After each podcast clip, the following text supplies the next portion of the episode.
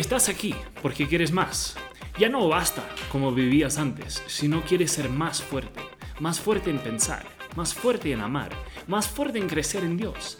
Tal como el atleta que tiene que practicar, nosotros tenemos que ser intencional en nuestra caminata con Dios. En los próximos 10 minutos aprenderemos un poco de cómo podemos seguir más y más a Dios. Bienvenidos a Santiago capítulo 4. ¿Qué es lo que causa las disputas y las peleas entre ustedes? ¿Acaso no surgen de, los malos deseos que combaten su interior? Desean lo que no tienen, entonces traman y hasta matan para conseguirlo. Sin embargo, no tienen lo que desean porque no se lo piden a Dios. Aun cuando se lo piden, tampoco lo reciben porque lo piden con malas intenciones. Desean solamente lo que les dará placer. Queremos cosas que, son del mundo y eso no se debe hacer. Debemos acercarse más a Dios queriendo lo que Él quiere. Dice el, el, verso 4, adúlteros no se dan cuenta que la amistad con el mundo los convierte en enemigos de Dios. Los repito, si alguien quiere ser amigo del mundo, se hace enemigo de Dios. ¿Acaso piensan que las escrituras no significan nada? Mira, si, si estamos acercándose a Dios, no vamos a estar peleando por las cosas que, que no tenemos porque nuestros deseos van a ser puestos bajos la voluntad de Dios. Así que hay que humillarnos de Dios, hay que ah, humillarnos hay que humillarnos ante Dios cuando surgen estas cosas. Hay que resistir a, los, a los deseos que nos está imponiendo el diablo y, hay, hay, que acercarnos y aferrarnos más a Dios. Entonces, ¿cómo es esto?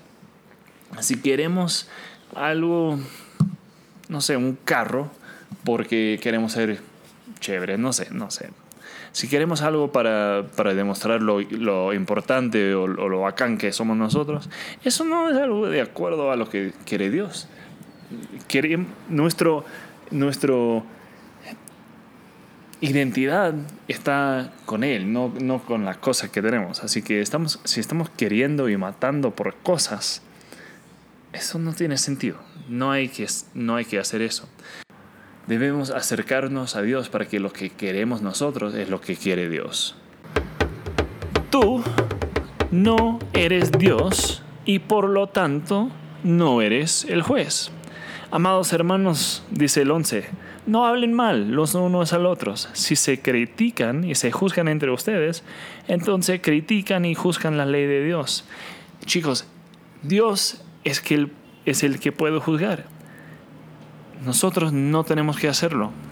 Este, vamos, a, vamos a encontrarnos con gente y ver las diferencias que tienen ellos y vamos a querer juzgarlos. Es algo súper humano, es súper común. Pero el único que puede juzgar de acuerdo a esto es Dios. Así que no vayan juzgando a, la gente. Quizás si, si surgen esos deseos de, de juzgar a la gente, Pide que Dios te dé compasión para esa gente. Jesús nos mostró compasión una y otra vez. Había gente que se acercaba a Jesús, que eran gente mala, según lo que nosotros diríamos. Pero Jesús los amó y los trató bien y les ayudó a, seguirlo. Entonces no, no, es nuestra, no es nuestro lugar juzgar. Podemos orar por la gente y este, pedirle a Dios que, que nos ayude a amarlos bien. Amigos, debemos también de tener cuidado en, en, confiar en nosotros mismos. El 13 dice, presten atención, ustedes que dicen, hoy o mañana iremos a tal o cual ciudad y nos quedaremos un año, haremos negocios, haremos esto y esto. No saben qué será de su vida, ni el día de la mañana. La vida de ustedes es como la neblina del amanecer. Aparece un rato y luego se va. Entonces, tenemos de, tener cuidado con crear planes que tenemos nosotros. Este, todos los tenemos que, poner bajo el, el reinado de Dios. Hace unas semanas, cuando estuvo nuestro invitado Héctor, él tenía dos preguntas geniales sobre este capítulo. El primero se trataba de, del verso 4. Adúlteros no se dan cuenta que la amistad con el mundo los convierte en enemigos de Dios.